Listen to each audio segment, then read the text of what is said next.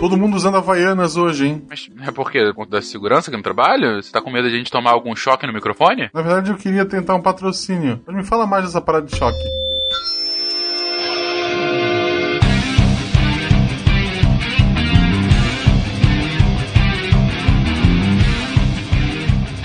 Pessoas, aqui é Fernando Malto Fencas, diretamente de São Paulo. E se o podcast pode ser considerado nosso trabalho, tem que ter muita segurança que eu tô gravando com o Verta hoje. Mal começou, ele já soltou duas piadas aqui, enfim, vamos ver se a gente sobrevive até o final. Eu sou o Verta, de São José dos Campos, São Paulo. E vocês sabem por que, que o Coisa foi afastado do Quarteto Fantástico? Não. Não faço ideia. Ele foi diagnosticado com um pulmão de pedra. Isso no seu meio deve ser engraçado pra cacete, né, cara? Não, cara, pulmão de pedra nunca é engraçado. Eu não devia estar fazendo Ok. piada com isso, tá ligado? Aqui é Gabriel, falando de Salvador, Bahia. E não existe trabalho ruim. Ruim é ter que trabalhar. Madruga, seu. Madruga Nossa, seu. nossa. Nossa, sempre o clássico. Salve, salve, gente amiga da ciência, diretamente das Minas de Sal, eu sou o William Spengler e It's been a hard day's night and I've been working like a dog. It's been a hard day's night, I should be sleeping like a log. Ah, que beleza, que beleza. De Gaspar, Santa Catarina, aqui é Marcelo Guaxinim e primeiros socorros costumam ser os últimos. Né? Horrível. Você está ouvindo o SciCast, porque a ciência tem que ser divertida.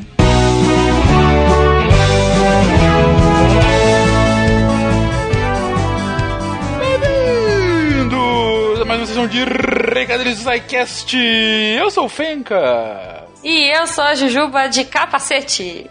Capacete, entendi a referência. Ah, moleque. Ah, e aí, Goma, tudo bom contigo? Tudo ótimo, Fenquinhas. Mais um episódio, estamos nos aproximando do final do ano. Mas hoje, Fencas, é um dia muito especial. Especial, por quê, Goma? Porque é Black Friday!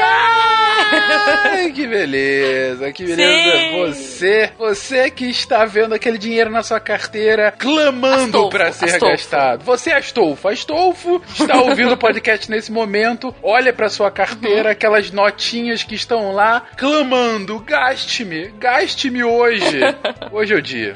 Hoje é o dia, Hoje é o Astolfo. dia. Astolfo, seja um cara inteligente. Entre no site da Promobit pelo link do SciCast, que tá aí no post, sim. tá? Uhum. Pra ajudar a gente. Catim! Cate sempre. E, cara, faz a festa. Faz a festa. Tipo, você vai comparar, você vai ficar maluco, porque se os preços da Promobit já são baixos normalmente, imagina hoje, Fencas. Exatamente. Gente, lembrando que a Promobit é aquele portal de descontos. É o lugar onde você quer um desconto, você vai lá, coloca o seu produto Astolfo, quer gastar num tênis novo. Porque o Astolfo é um cara da moda e ele Uhum. vê que agora é o momento, ele vai lá, procura o seu tênis, a marca que ele quiser. Vai lá na busca do Promobit e procura Promobit, minha querida Promobit. Há algum tênis com desconto aqui? Trocentas opções aparecerão. Opções Exato. essas, todas que já foram referendadas pela equipe da Promobit. Sim, tudo verificado, tudo certo. Você não vai Exatamente. receber um tijolo. Exatamente, você não vai cair em roubada. Mesmo, a gente sabe que Black, é, Black Friday, pra virar Black Fraud, é uma beleza, né? É. Então lá Exato, não. metade do dobro. Exatamente, mas lá não. Lá é desconto garantido e é segurança na compra. Então, assim, vai fundo, só procurar e você vai achar uma coisa maravilhosa pra você. É isso aí, gente. Então, se você ainda não achou o que você quer, coloca lá na lista de desejos, aguarda e quando tiver no preço que você quer, eles vão te avisar. Lembrando, Fequinhas, que a gente tá na Black Friday, mas que vai rolar um super sorteio na Promobit. Que prêmios incríveis, né? Play 4 Pro, iPhone 7 e Galaxy S8. É isso. Então, se você quer bom descontos, se você quer boas promoções, se você é o Astolfo e quer gastar bem o seu rico dinheirinho, é hoje promobit.com.br. Entre lá pelo link do SciCast. Exato. Gente, a gente tá aqui todo feliz e tal, mas, Fenquinhas, eu queria fazer uma pausa. Antes da gente falar do nosso outro querido patrocinador, eu queria, eu queria abrir o meu coração pra vocês, nossos queridos ouvintes. Momento música triste, música triste, por favor, editor. Gente, a gente sabe que vocês são incríveis, a gente sabe que vocês escutam o SciCast, que o que a gente fala é relevante, que a gente fala dos anunciantes aqui, e às vezes tudo bem está no carro, você não consegue ir, mas é extremamente importante que vocês interajam. O Fencas brinca, ai, nos amem, amem o patrocinador. Gente, isso faz muita diferença. Parece que não, às vezes o seu tweet, olha, parece é, slogan, sei lá, o seu tweet é muito importante. É muito A importante sua para nós. interação, clicar pelos, pelo link do post é muito importante. A gente não reforça muito isso. É até meio chato falar isso, né? Mas é, a gente tem muitos ouvintes que interagem pouco ou interagem diretamente com o site do cliente e ele não sabe que vocês vieram pelo. Exato. E aí eles deixam de patrocinar a gente. E aí Exatamente. o SciCast fica triste. O SciCast Triste, chorando ali no canto, chorando. com música Os do nossos Chaves. no servidores choram. Exatamente. Então, É, gente, falando sério, o, o ponto é, basicamente, o patrocinador quer apoiar o nosso projeto, o que é ótimo, a gente sempre louva qualquer patrocínio que esteja aqui investindo em divulgação científica, mas obviamente Exato. ele quer ver retorno pra ele. Afinal, é um patrocínio, não é uma doação espontânea. Então, Uhum. quando a gente pede pra que haja essa interação, tanto em redes sociais quanto entrar no site, na promoção, enfim, nesses links que estão aqui no post, não é à toa. Eles, que- eles querem ver retorno, eles querem ver, olha, a galera do SciCast realmente compra a ideia. Vou lá e vou continuar apoiando os caras porque todo mundo ganha. Eu, como É isso aí. patrocinador, por ter minha ideia divulgada, o SciCast como divulgador, por ter lá o seu apoio financeiro, e você, ouvinte, por estar adquirindo, consumindo de alguma forma, de qualidade, esses patrocínios que a gente tem. Como é o Exato. caso da Promobit hoje, como é o caso da Noe, que também a gente vai falar daqui a pouquinho, enfim. E de outros apoiadores que já estiveram aqui conosco. A gente se preocupa muito em achar marcas e serviços e produtos que tenham muito a ver com os nossos ouvintes. Então a gente não, não anuncia levianamente aqui. Então, se vocês puderem é, retribuir esse carinho todo, esse trabalho que a gente tem, desde já, muito obrigada. Mas, Fencas, você falou Diga. da Noe. Vamos falar da Sim. Noe agora, rapidinho? Antes disso, usem a palavra leviano no dia de vocês hoje. Eu gostei muito Leviano. de como a Jujuba Boa. colocou agora. Mas vamos falar da, da Noe. Noe, plataforma online de aconselhamento de carreira. Gente, plataforma linda para conectar pessoas, conectar os nossos sidecasters com vocês. Olha que legal, Fenquinhas. Exatamente. Se você quiser dar um boost na sua carreira, se você quiser saber mais sobre outras profissões, se você quiser conversar com gente inteligente que faz coisas que você admira, é lá na Noe. Você vai, Noe. procura algum tema relevante, procura se você tem algum advisor, se você tem algum mentor naquele assunto, é, é, se conecta com ele, você tem lá uma hora pra falar só você e ele, abrindo o coraçãozinho pra você perguntar o que você quiser pra uma pessoa que já tem uma boa vivência naquilo que você curte. Ou seja, a pessoa vai ajudar a você dar os seus próximos passos. E se você quiser, como a gente falou aqui, se você quiser falar com os nossos sidecasters e com os nossos advisors que já estão na plataforma, Fernando Maia tá lá falando de medicina, Marcelo Rigoli falando de psicologia e o Pena, cara, o Pena, né? Física, cinema, a Pena. vida, o universo tudo mais. Entre lá, converse com ele, é uma oportunidade que vocês têm de falar com a gente. E se vocês quiserem outros advisors do SciCast, comentem lá também, gente, redes sociais, aqui no, no post, mandem e-mail pra gente ou no Twitter pelo arroba Portal Deviante e arroba. Olha que difícil, vou soletrar. G-E-T-K-N-O-W-E. Olha que bonito. E se você quiser entrar no site noe.co, K-N-O-W-E.co, pra você ter toda essa experiência à sua frente. Muito bom. Fenquinhas, eu acho que a gente veio pro soletrando, sabia? A gente manda bem, cara. Mas, enfim, a gente divagou aqui. Se você quiser entrar em contato com a gente, contato arroba scicast.com.br pro Fala Que Eu Te Escuto. E, obviamente, falar aqui no post, que é a melhor forma de interagir conosco e com os ouvintes lindos do SciCast. Então, vamos correr pro episódio. Coloca o seu EPI. O seu EPI deve ser meio grande, né, Fenquinhas? Pensando agora? Eu tenho um Talvez você tenha cabeção. que emendar um EPI no outro. Beleza. Vamos pro episódio. Vamos lá. Vamos.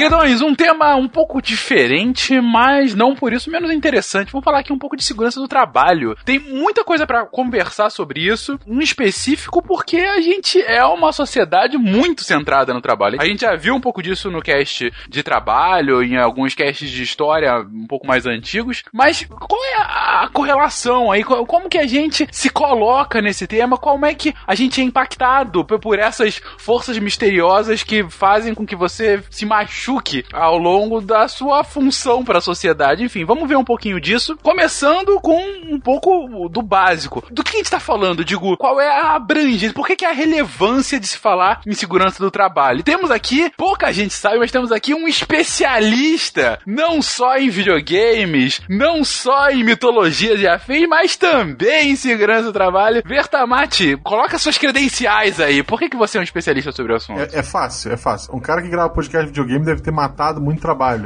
Puta que pariu. Eu matei, né? e eu- Aí eu tive que aprender a proteger ele pra ele não morrer tanto, né? Exatamente.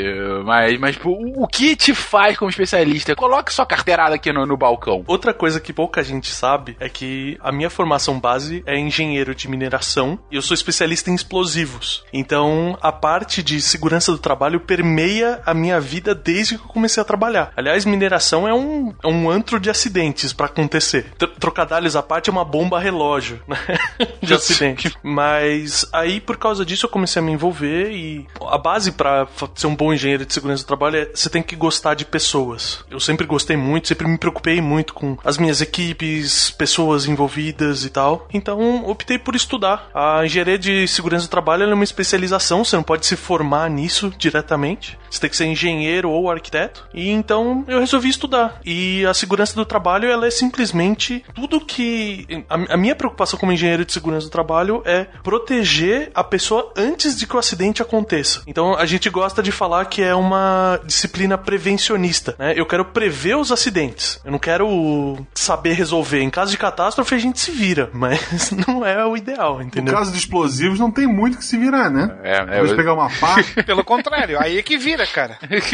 Aí vira, Vira a cara. 360, 720, fica virado de um tudo. Então, o ponto é prever pra prevenir. É isso que gira a segurança do, do trabalho. Isso. A ideia base é, é assim: eu acabo sendo a pessoa mais chata de toda a equipe, mas eu, eu tô fazendo isso simplesmente porque eu tenho o cuidado e a preocupação de ver adiante, né? Um ou dois passos no caminho se aquilo vai dar merda ou não. Sabe o departamento de vai dar merda? É Relacionado à saúde é isso. o engenheiro de trabalho de segurança do trabalho faz isso. Mas, cara, qual é a dimensão? Assim, porque você pensa em segurança do trabalho, claro, tem alguns trabalhos. Você, tra- você trabalha com explosivo, então tem alguns trabalhos que é, é, o risco está intrinsecamente ligado ao que você está fazendo, né? Imagino que explodir uma mina não é o trabalho mais seguro do mundo. Mas, numa dimensão geral, que, é, qual- qual- quais são os riscos que a gente consegue mensurar hoje relacionado ao ambiente de trabalho? Pra você ver a questão da abrangência que você perguntou, é assim, vai desde os casos extremos, a gente tem como calcular o, o risco da empresa, né?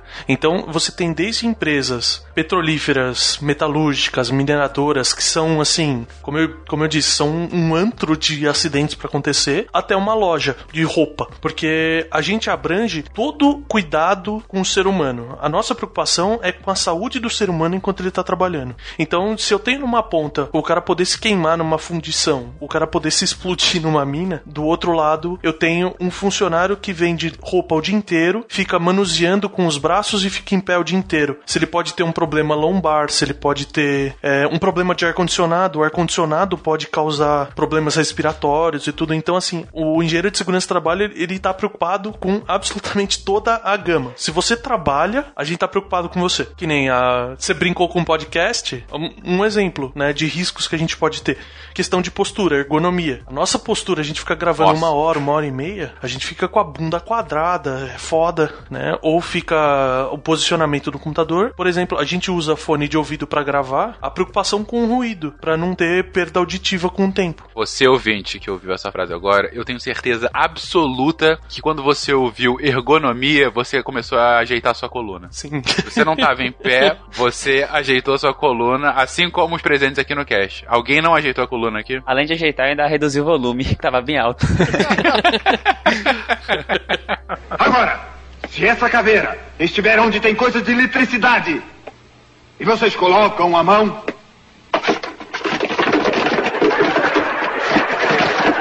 Vocês vão tremer, soltando faíscas com fio desencapado, assim, assim, assim, até que o corpo não aguente. E se prepare para exalar o último suspiro. Mas indo pra números, de fato, a gente tem uma dimensão que é, esses riscos relacionados ao trabalho podem gerar no mundo hoje em dia? Sim, eu tenho trouxe pra gente estatísticas de 2016 que já estão concluídas e mais pra frente eu vou explicar o que, que é acidente de trabalho e o que, que é doença ocupacional, que são duas coisas separadas, mas por ano no mundo morre uma média de 2,34 milhões de operadores, de funcionários de qualquer tipo. Caraca. Sendo que a gente pensa, ah, é o acidente que mata. Cara, não é. Desses 2,3 milhões, só 321 mil são por causa de acidente. Todos os outros 2 milhões são doenças que o cara vai definhando e morre. Né? Eu, eu brinquei com o pulmão de pedra, é uma das doenças, né? Que é você respirar partículas muito pequenas, elas vão se acumulando nos alvéolos e isso impede o pulmão de se expandir. Então a pessoa morre afogada no ar. Não tem cura. Sem cura. Não tem retorno. Não tem como você limpar o pulmão de alguma forma, Gabriel? Não, porque essas doenças, elas, além de se acumularem nos alvéolos, elas fazem é, fibrose. E a fibrose é uma cicatriz que não tem como trocar. Em qualquer parte do corpo, até, por exemplo, um infarto no coração, quando tem uma fibrose, ela não regenera. Então o alvéolo, aos poucos, vai perdendo a sua capacidade. Então é uma doença crônica progressiva que os cuidados são paliativos. Alívio da dor, oferta de oxigênio. Vai só piorando, só piorando até um limite. É, até que a pessoa morre. Eu acho, morrer eu acho um limite aceitável. Eu acho um limite, é, exatamente. É um limite esperado. Além disso, a gente tá falando só de mortes, né? Além disso, a gente teve em 2016 160 milhões de doenças que não são letais, Ó. ou seja, a pessoa tem uma dermatose, ela tem um problema de pele por causa de contato com alguma substância química, ou tem perda auditiva, tem perda respiratória, que não vai matar a pessoa, mas vai comprometer a qualidade de vida dela. Professor, a gente costuma ver muito é, ou o problema no- na mão, né? Escrever e tal. Ou da própria voz, né? Da, da garganta. Tu acaba tendo que competir com a voz dos alunos. Assim, são dois problemas muito comuns. Nossa, da voz, é verdade. O DORT, que é a- o distúrbio de uma antiga LER, né? A gente conhecia como LER antes. Ela é algo bem comum. Então, isso que, que o Gacha falou é algo interessante. Que, tipo, meu, ah, é uma classe de aula, uma sala de aula. Que risco que tem? Cara, além dos riscos ergonômicos, você tá em pé, com seu braço subindo e descendo o dia inteiro, você ainda tem contato com giz, que se a pessoa não, não se cuida, A, a maior parte, pelo menos aqui, aqui no, no sul, na cidade que eu já trabalhei, o, o giz foi banido. Ele não existe mais. Não tem mais esse canetão só. Ah, que bom. Bacana. Eu moro no interior de São Paulo e eu vejo bastante lugar com giz de cera ainda. Cera não, giz, giz. Giz de cera, ó, com giz de lousa. E além desses 160... Quadro negro. É isso. Aí além desses 160 milhões de doenças não letais, a gente tem 317 milhões de acidentes que não são mortais. Nossa. Aí o acidente é o que pesa, porque a gente tem, pode ir desde um- uma perda material, ah, quebrou a máquina, perdeu matéria-prima, até amputação de membro, sabe? Coisa que vai comprometer mesmo a vida do cara. Reputação do midinho da As mão. coisas leves. É, então. Ou seja, você está dizendo que cerca de meio bilhão de pessoas por ano são afetadas ah, negativamente, em alguns casos mais extremos, levando a óbito, por conta do seu ambiente de trabalho. Sim, em torno disso mesmo. E isso dá um número bizarro de a cada 15 segundos um trabalhador morre e a cada 15 segundos 115 trabalhadores são acidentados. Que bom não é o mesmo cara, né? Cara, que- é assim, é, a gente falou um pouquinho, morreu um cara. Falou mais um pouquinho, morreu outro cara. É. A cada quatro bizarro, minutos um assim. homem É. atropelado. Pô, não tem como tirar esse cara de perto da rua, né? Ainda bem, né? Não tem um maluco Ou lá pra seja- fazer estatística, né? O cara morre, ressuscita, morre, ressuscita.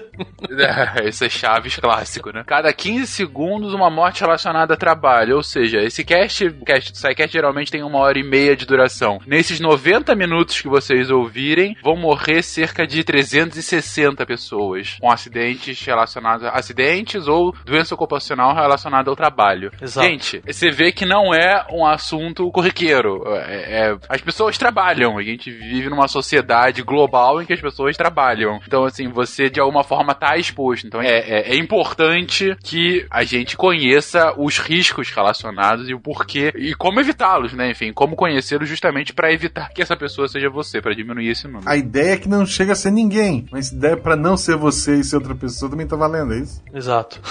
A, a ideia é que nunca chega a ser você. É, Se- exatamente. Mas, sim. É. A segurança do trabalho é um negócio mágico. Se cada um se preocupar efetivamente com o seu próprio umbigo e trabalhar direito, ela não vai se machucar e não vai machucar a pessoa do lado. Se a pessoa tá olhando o umbigo, ela vai se cuidar, ela vai cuidar da máquina que ela tá usando, então ela não vai machucar ninguém, tá ligado? Vai ficar certinho ali. Agora, se essa caveira estiver onde tem coisas de eletricidade e vocês colocam a mão e, e se prepare para exalar o último suspiro. Mas desde quando a gente se preocupa com isso, gente? Porque assim, o trabalho, como a gente conhece, é muito fruto da Revolução Industrial. A gente falou disso no cast de trabalho. enfim. Mas já havia essa preocupação mesmo antes da Revolução Industrial? O trabalho faz parte da vida dos seres humanos desde as mais priscas eras. Então, nós costumamos eh, ter como marco a Revolução Industrial. Vamos dizer que a partir dali ele foi contabilizado, essa situação do acidente ou da doença. Eh, nós temos um mundo muito grande, historicamente falando, até chegarmos na Revolução Industrial. Então, evidentemente que o acidente e as doenças oriundas do trabalho, sim, vão fazer parte, é claro, da vida do ser humano. Lá na antiguidade, se a gente levar em consideração o trabalho escravo, essa preocupação não vai fazer muito sentido, até porque você tem uma fartura imensa de mão de obra. Mas nós já temos registros de situações em relação a isso, tanto na Babilônia de Hammurabi, como no Egito Antigo. Interessante que no... tinha tanta mão de obra que eu acho que a vida dos caras era mais um controle de qualidade do sistema do que um controle de segurança, né? É tipo, escravos morrerem era tipo perda de matéria-prima, né? Igual, é contabilizado igual dar pau na máquina, dar, dar pau em qualquer outra coisa que fosse. A, a segurança do trabalho, ela tinha um foco muito mais em manter pessoas trabalhando saudáveis do que manter pessoas saudáveis e ponto. Era uma coisa, um artifício quase de, de negócio. É, então, esse cara tá doente, então vamos vamos não deixar ele doente para que ele possa trabalhar mais. Não necessariamente vamos cuidar dele para que ele fique bem e seja feliz e viva, sei lá, pra sempre. Exato. Não é uma questão de humanidade, né? Ou de bom mocismo, mas sim uma questão, pelo menos nesses primeiros momentos, puramente econômica. E Sim. depois, com o advento das máquinas e aí sim a multiplicação exponencial de mutilações e de acidentes, nós começamos a ter uma preocupação em relação aos passivos judiciais e, e administrativos decorrentes de acidentes e de doenças, o que vem a se tornar um desafio para a economia. Quando a economia começa a ficar ameaçada ou prejudicada com a falta do trabalhador, aí você tem um interesse maior sendo despertado para essa outra área, já que a sua empresa vai acabar sofrendo as consequências também de todo esse contexto. E a gente tem um- umas coisas assim, a gente dá- tem coisa que data desde da época dos gregos antigos, né? Você tem Hipócrates falando do- dos acidentes e doenças do trabalho, na época que eles estavam construindo a Grécia, né? As cidades gregas e tal. E um que eu li, né? Por curiosidade, que tem um livro em latim, obviamente não li em latim, né? De 1556 que chama De Re Metallica, que teoricamente é o primeiro livro técnico de mineração e metalurgia que existe. E o último capítulo dele fala especificamente de doenças e acidentes de trabalho, que a critério de curiosidade, nessa época você não tinha descoberto a pólvora ainda. Então você precisava fragmentar a rocha e a gente já tinha algum conhecimento de física. Então o que, que eles faziam? Entrava um maluco no túnel, punha fogo numa pira enorme perto da parede, deixava aquela pira queimar, queimar, queimar. Depois entravam alguns malucos com um pano em volta do rosto, ou eles usavam bexiga de carneiro também como máscara, com baldes d'água e jogavam pra dar um choque térmico na rocha e fragmentar ela lá dentro. Então, assim, imagina a situação de fumaça, de chance de ruir o túnel Era tipo uma desgraceira inacreditável, assim. O Will até comentou aqui na pauta que achei ótimo. O pano ou membrana de bexiga de carneiro seria o primeiro EPI da história, então. Exato. Sim, exatamente, é o primeiro EPI. A questão da pólvora, isso no Ocidente, né? No Oriente, os chineses Isso. acendiam a pira sentados em cima, voavam e nada acontecia, né? Mas assim, ó, a data ali é interessante a partir do século XVI, porque até meados da Idade Média, a ideia que se tinha de trabalho era como algo pejorativo, algo ruim. É, o interessante seria a contemplação. O trabalho era destinado aos escravos ou aos servos. Então, quando você tem, a partir da crise do século XIV, aonde depois nós vamos ter o Renascimento e o humanismo surgindo com força, a preocupação com o ser humano e o trabalho sendo encarado como um fruto da própria ação humana, se começa então a analisar essa situação de acidentes, o mal que o trabalho faz, na verdade. E nas primeiras obras, até tem um papiro famoso, lá no Egito Antigo ainda, há mais de 2000 antes da Era Comum, o papiro de Seller II, ele até questiona que ah, um minerador nunca vai ser um funcionário de alto escalão e assim por diante, e aí ele conclui dizendo que basicamente o trabalho serve para ferrar todo mundo, mas o que não deixa de estar certo. Seu Madruga concorda. Desde o Antigo Egito, né? Se fala muito em contaminação pelo chumbo, o que na Roma Antiga era chamada de intoxicação saturnina. Se acreditava que o chumbo teria sido uma dádiva de Saturno e ele era utilizado para tudo, inclusive nos aquedutos romanos, que ficou famoso. O chumbo era utilizado para adocicar o vinho. É, imagina a saúde desse pessoal, né? Uma verdadeira delícia no seu cálice. Gabriel, qual é o, o efeito de você ter uma ingestão diária de um pouquinho de chumbo junto com o seu vinho? Ó, deve ser mais gostoso, pelo menos. Pô, É. delícia. O, o chumbo ele é um metal pesado e boa parte desses metais pesados não são metabolizados no nosso corpo, então eles bioacumulam. Quando a gente vê na- em biologia, né, bioacumulação da- das coisas, então eles não são degradados. Se você toma todo dia, vai acumular e aí os prejuízos são infinitos. Intoxicação, problemas nervosos, cardíacos, vasculares, aí depende muito de onde vai ter o depósito. Mas no, no frigir dos ovos é uma coisa muito saudável. Eu recomendo a todo mundo um pouquinho de duas gotinhas de chumbo no vinho, faz Tá muito bem.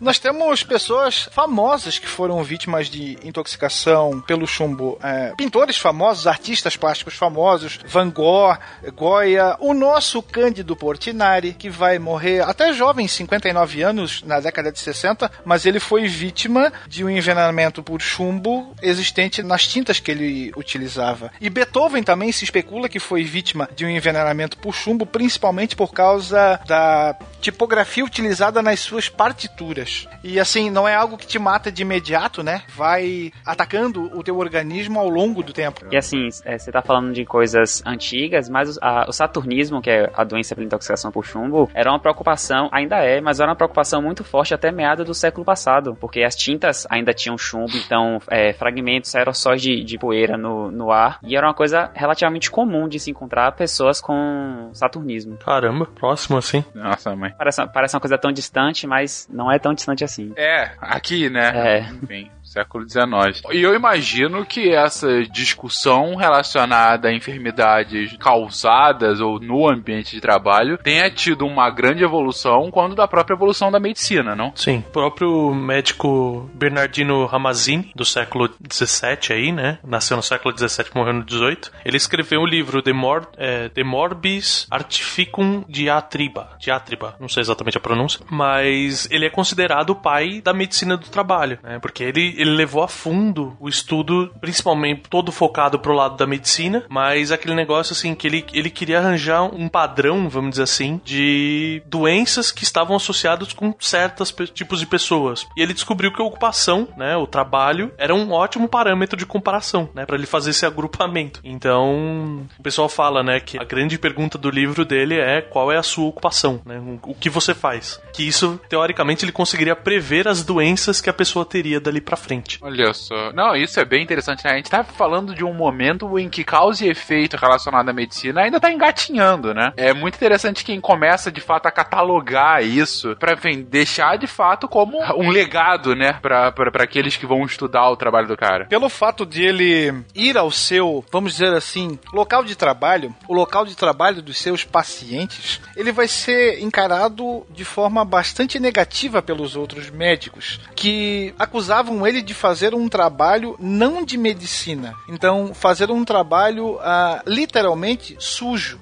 Basicamente, o que, que ele fazia? Visitava os locais de trabalho e tentava fazer aquela a relação de causa e efeito, identificar as causas, eh, tentar até contribuir ali no bem-estar dos trabalhadores, prever futuros acidentes, e aquilo era encarado de forma ruim. Eh, ele sofreu bastante ah, discriminação na- no seu meio de trabalho devido a isso. Na verdade, era um trabalho pioneiro, um trabalho de vanguarda, que vai servir de base para que no século seguinte nós tivéssemos um avanço bastante grande em relação a isso. Normalmente acontece isso com trabalhos de vanguarda, né? Não, não é nem a primeira nem a última vez que a gente vê um cara fazendo algo, puxando as barreiras do tempo dele um pouco pra frente, Bancando o degenerado, né? sendo tratado com, com desrespeito e com desprezo. É por isso que claramente a gente, daqui a dois séculos, vai estar rindo de como a gente destratava dos terraplanistas estão certos desde sempre, né? A gente que. Os homeopatas, então, serão os imperadores. Exatamente.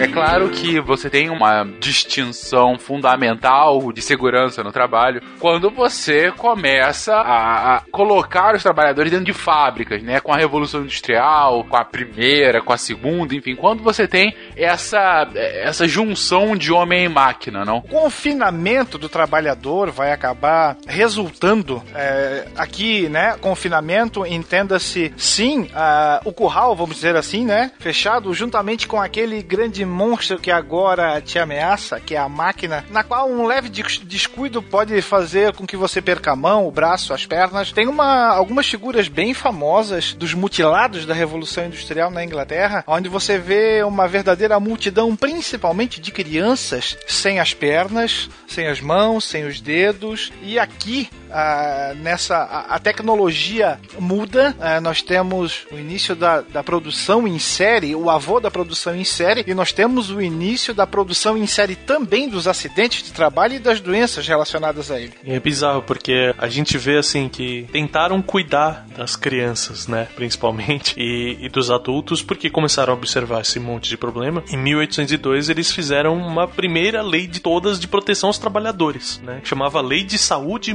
Moral dos Aprendizes, que definia assim que era um absurdo qualquer um trabalhar mais de 12 horas por dia. Eu fico, eu fico ultrajado quando a pessoa chega a 13, porque todo mundo sabe que o ambiente de trabalho saudável é aquele que as 12 horas são respeitadas. Exato. E na qual crianças acima de 5 anos são consideradas trabalhadoras, né? Não Sim. esqueça desse plus. tinha que respeitar o horário das aulas, né? A criança não podia. Ela, ela podia fazer 12 horas desde que o turno dela não conflitasse com o horário de estudos dela. Tipo, é esse nível. 12 horas.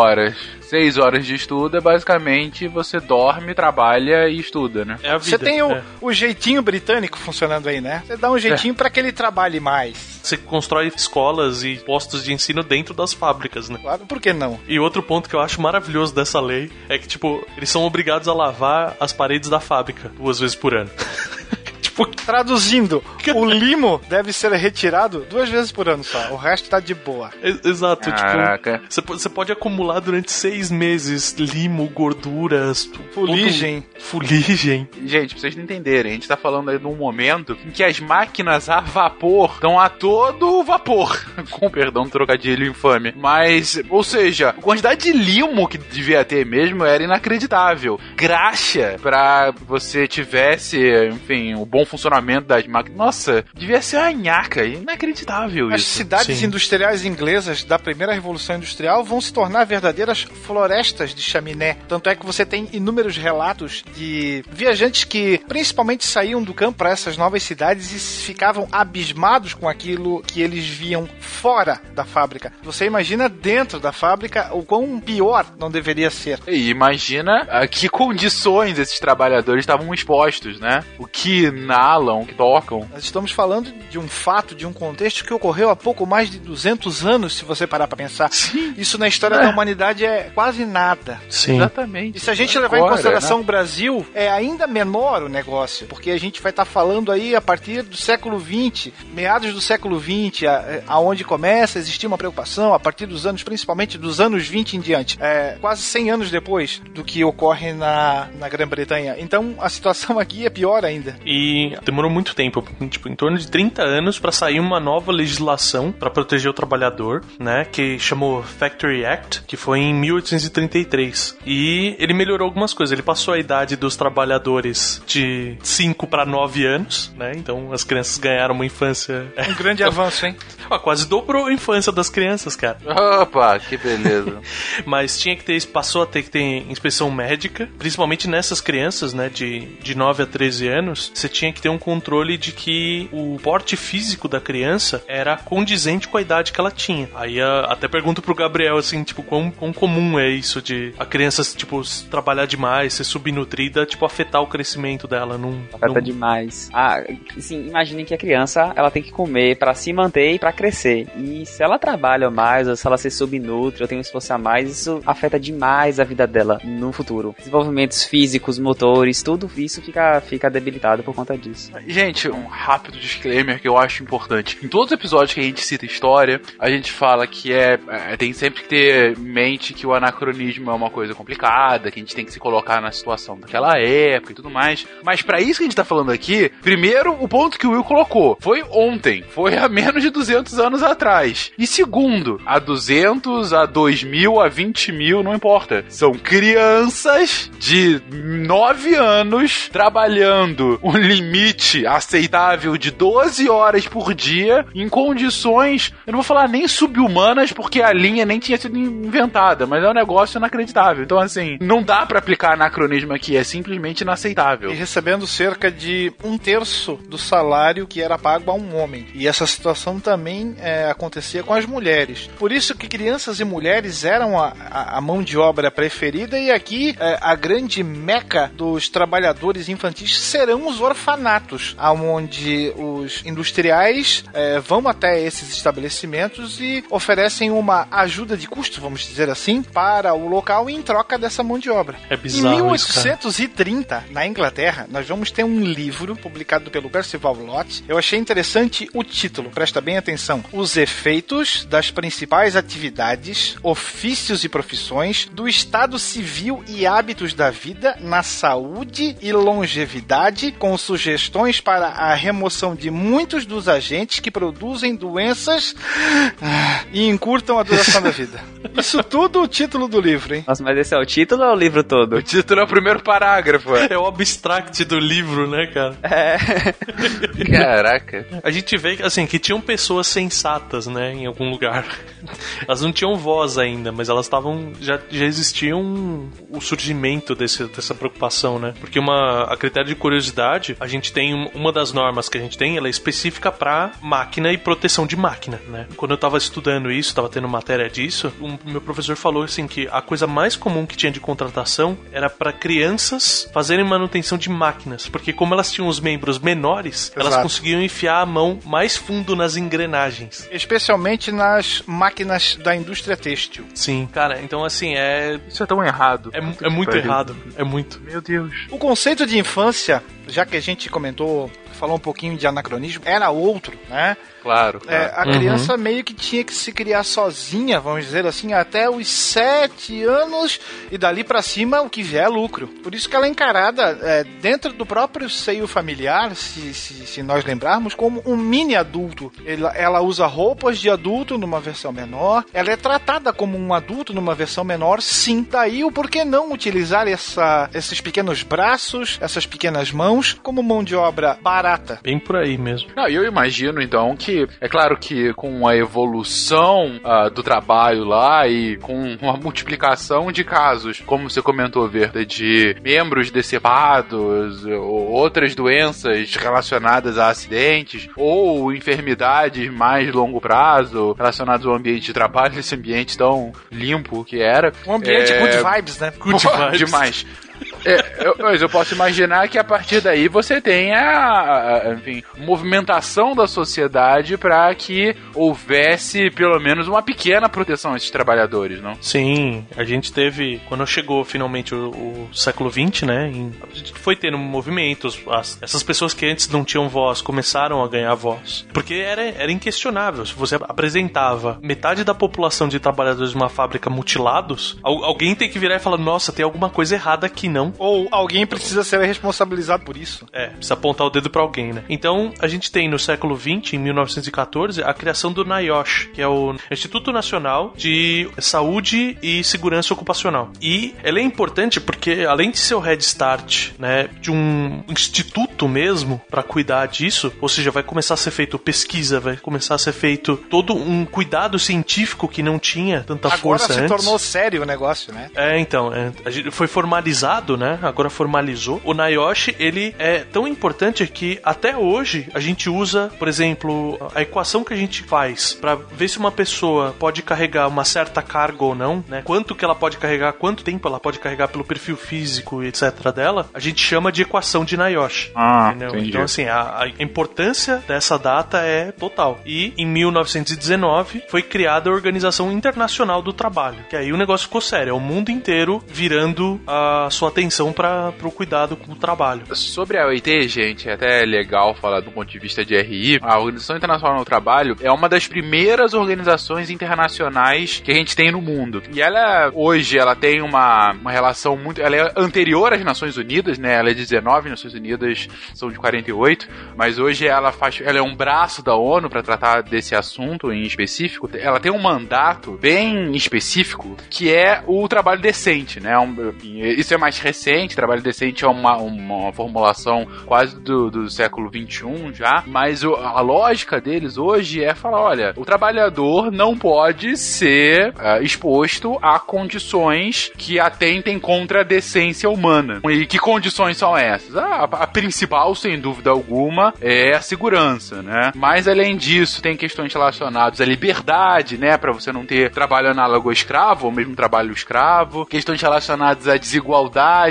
tanto desigualdade social quanto desigualdade de gênero, desigualdade racial, enfim. Liberdade de associação, que é um negócio fundamental pra qualquer democracia, né? Então, hoje, ela acaba sendo, internacionalmente, a guardiã desse conceito de proteção ao trabalhador. E é muito legal porque é uma organização hoje quase secular, né? Ela tem secular não de não religiosa, secular de um século mesmo, né? Mas que, enfim, tem um, um mandato super importante e ela é muito ativa. Você tem várias normativas que os signatários da OIT têm que necessariamente seguir. Então, você tem várias legislações nacionais, inclusive no Brasil, que têm que estar atreladas às normativas que a OIT acaba acordando internacionalmente. Sim. O que, do ponto de vista do trabalhador, é muito interessante porque você tem a condição de seguir regras mínimas justamente para esse trabalho decente, como eu havia comentado. A OIT foi criada pela Conferência de Paz que se instaurou logo após o final da Primeira Guerra Mundial. E, inclusive, ela foi convertida nesse primeiro momento em uma parte do famigerado Tratado de Versalhes. Se eu não me engano, a parte 13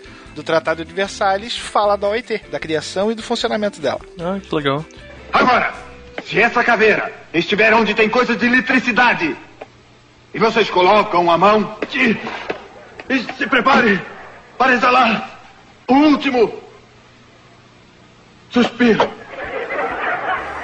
E é interessante, assim, que nessa época, né, em torno da- do final da Primeira Guerra Mundial, a- entre a criação do, da NIOSH e da OIT, a gente tem o, o início do movimento prevencionista, que é, meu, não, não adianta a gente tratar as pessoas doentes. A gente tem que começar a agir antes disso. E é interessante porque a gente acha tudo muito bonito e tal, mas obviamente tinha coisa envolvida em grana, né? Porque esse movimento ganhou maturidade, né? Ele ganhou força na Segunda Guerra Mundial, em que você precisava manter manter uma produção bélica constante que só seria viável se os trabalhadores tivessem saúde suficiente para continuar trabalhando, né? Então a gente fala, ah, estamos cuidando da pessoa. Não, a gente tá cuidando para garantir de que a produção vai ficar ativa, entendeu? Porque você tá mandando soldados, você tá mandando pessoas pra guerra, então você tem uma redução. E você não pode ficar gastando, né? Você já tem aquela, aquelas pessoas separadas para trabalharem nas indústrias bélicas, você tem que manter elas trabalhando. A, a, a, função é essa. Os funcionários, né? Os trabalhadores, eles acabaram se beneficiando um pouco da ganância dos países. E você falou dessas normativas da OIT e tal. Até hoje, para você tirar a certificação, né? Igual você tem ISO e tal para qualidade, você tem a OSAS para a parte de saúde e meio ambiente. Essas normativas da OIT estão diretamente atreladas aos requisitos para você tirar essa certificação. Falou-se em ISO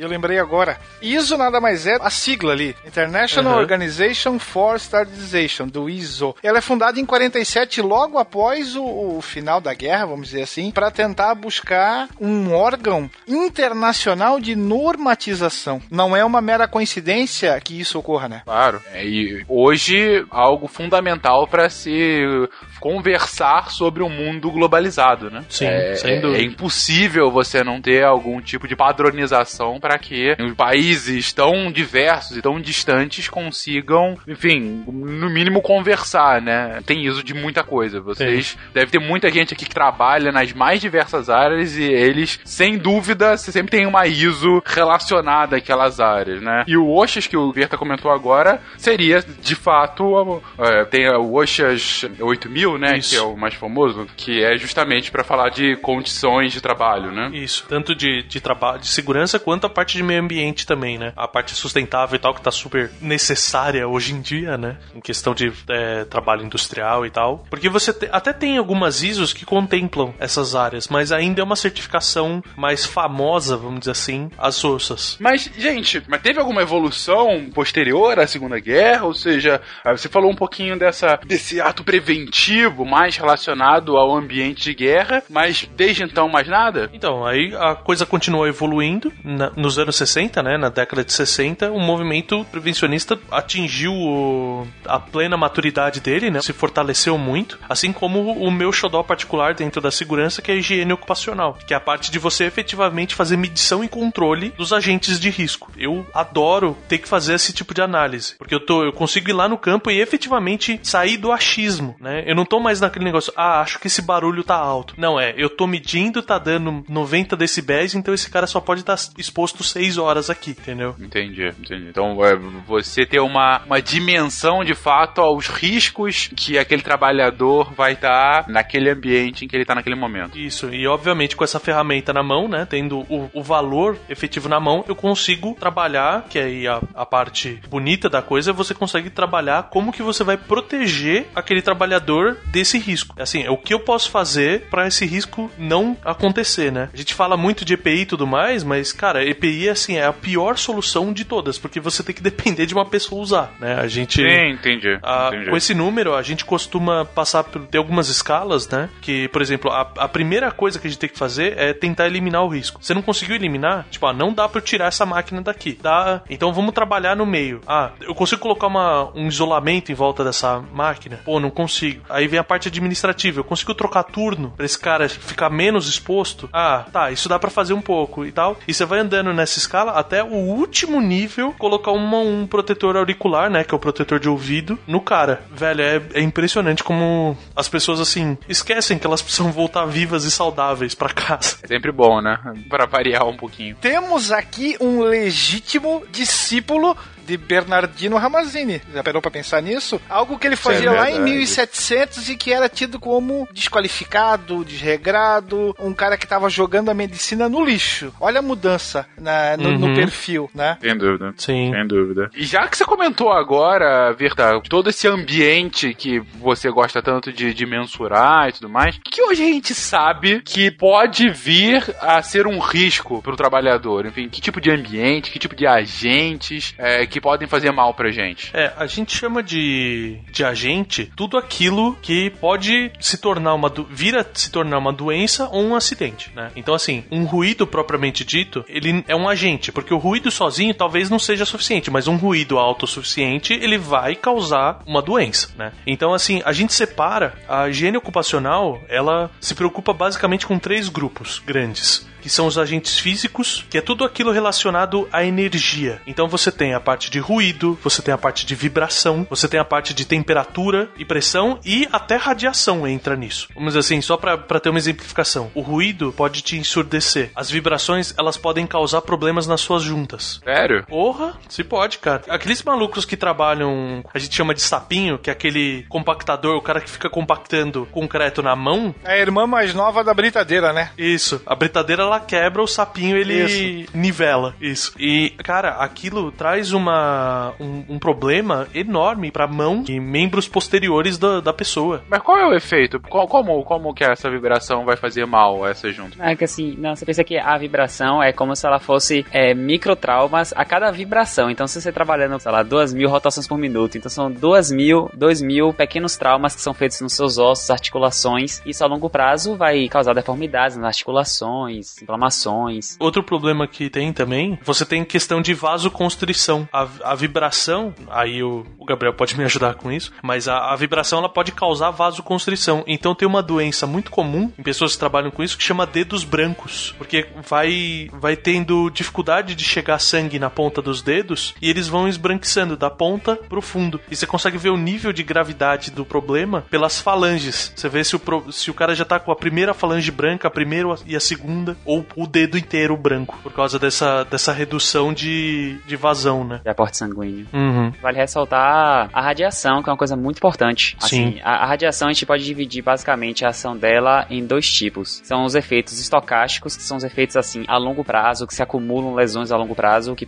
basicamente são os cânceres. Então você tá tendo lesão na, no seu DNA o tempo todo ali. Por exemplo, um técnico de radiação, por exemplo, que tá ali o tempo todo batendo chapa. É, e os determinísticos, que são efeitos que não dependem do tempo, da dose, mas são causados naquele momento. São lesões que acontecem e não necessariamente precisa de um tempo longo para aparecer. Que são as lesões de pele, mucosa, esterilidade, para quem não usa proteção escrotal, que é uma coisa importantíssima que muitas pessoas esquecem. Tem que proteger os testículos, é uma área muito sensível do corpo. É, catarata, os olhos também, distúrbios hemioproliferativos. Então a pessoa pode ter uma, uma anemia, alguma coisa assim, porque interfere na produção na- normal da medula óssea. Aliás, você falou dessa questão de proteger os testículos. Eu lembrei de uma, de uma história. Eu tava trabalhando numa, num local que tinha moagem de minério e a gente tava tendo um problema enorme com ruído. Não tinha o que fazer, porque um moinho de bolas ele é uma coisa assim com 6 metros de diâmetro. Pera, pera, pera. Ainda é sobre testículo? É, ainda, ainda é sobre testículo.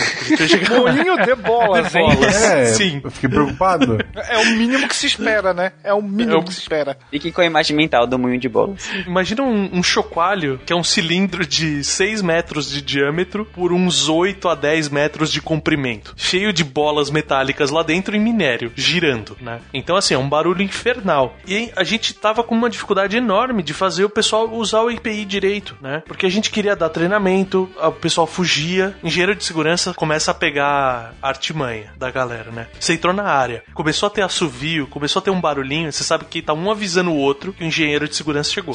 Então tem óculos descendo, óculos de segurança que tava na testa descendo, tem protetores de ouvido que você trava no capacete, o cara deixa meio aberto, então não serve pra porra nenhuma, né? Cara, mas pra quê? Na boa, você que trabalha com isso, eu nunca entendi. Por que as pessoas não usam equipamento que é pra proteção delas, Verta? Porque é uma questão de conforto. Porque é quente, é incômodo. Exato. O Guaxa falou tudo. É, é cômodo. Um protetor auricular interno, por exemplo, que é o plug de ouvido, ele é uma coisa que, assim, não adianta só você pegar e pôr ele de qualquer jeito. Ele não é um fone de ouvido. Ele é um protetor. Então, sempre que você vai dar um equipamento pra alguém, você tem que, na parte do processo, dar o treinamento de como ele usa aquilo. Então, tem a maneira certa de você colocar esses protetores e tudo mais, e a maioria das pessoas não gosta. Por exemplo, essa questão de mi- mineração. Mineração tem um problema sério jugular de capacete, né? Que é aquela, a- aquela fitinha que prende o, o capacete no queixo. E o protetor em concha, né? Que é aquele protetor que parece um fone de ouvido antigo por puro calor. Porque o cara sua trabalhando, ele acumula umidade no queixo, então fica meio úmido aquela faixa. E o protetor a orelha do cara fica suada lá dentro. Então é por isso que as as pessoas pensam no comodismo, vamos usar esse termo, não sei exatamente se é o certo, da momentâneo, pra esquecer que aquilo vai fazer mal pra ele, né? Nu- Nunca vi ninguém morrer disso, vou tirar aqui um pouquinho. e- Exato. É bem isso É, aí. tipo, eu ainda tô escutando bem, então eu vou, eu vou deixar aqui tranquilo. Porque as pessoas esquecem Entendi. que você tem variabilidade e suscetibilidade diferente entre as pessoas. Então o cara olha, ah não, o, o João ele trabalha aqui faz 20 anos, usa de qualquer jeito pro, protetor e escuta direitinho. Ou seja, é muito causa e efeito de curto e longo prazo, né? Isso. Agora eu tô com um incômodo de curto prazo e se eu tirar eu não tô tendo nenhum efeito negativo pra mim de curto prazo. Ah, mas fulano de tal disse que eu vou ficar surdo no longo prazo. Fulano não tá e já tá há algum tempo, então eu também não vou ficar, então eu vou fazer o que é mais cômodo. Exato. É por isso que a gente tem aquela discrepância gigante de mortes e problemas com acidente do que com doença. Porque o acidente é uma coisa que normalmente é algo marcante pra pessoa, né? O cara trabalha numa indústria de papel que tá fazendo os rolos enormes de, de folhas, o cara prende a mão lá, entra no rolo, morre esmagado. Você tem aquela fileira de papel vermelho sangue saindo. Desculpa, eu, eu tô dando um exemplo extremo, extremo pra saber. Isso, aquela pessoa estavam ali próximas, elas nunca mais vão pôr a mão sem parar a máquina, entendeu? Você não tem essa preocupação. Agora, o cara que ficou surdo a longo prazo, ou o cara que punha máscara de qualquer jeito e respirava asbesto, por exemplo, e acumulando no pulmão e tendo esse problema de pulmão de pedra, normalmente o cara, quando o problema ele fica efetivamente visível, a pessoa já tá aposentada. Vai, vai ter um efeito lá na frente. Então as pessoas que trabalhavam com ele nem veem o cara sofrendo daquilo. Não adianta tentar explicar, porque o cara que perde a audição, por exemplo, ele não quer te ouvir.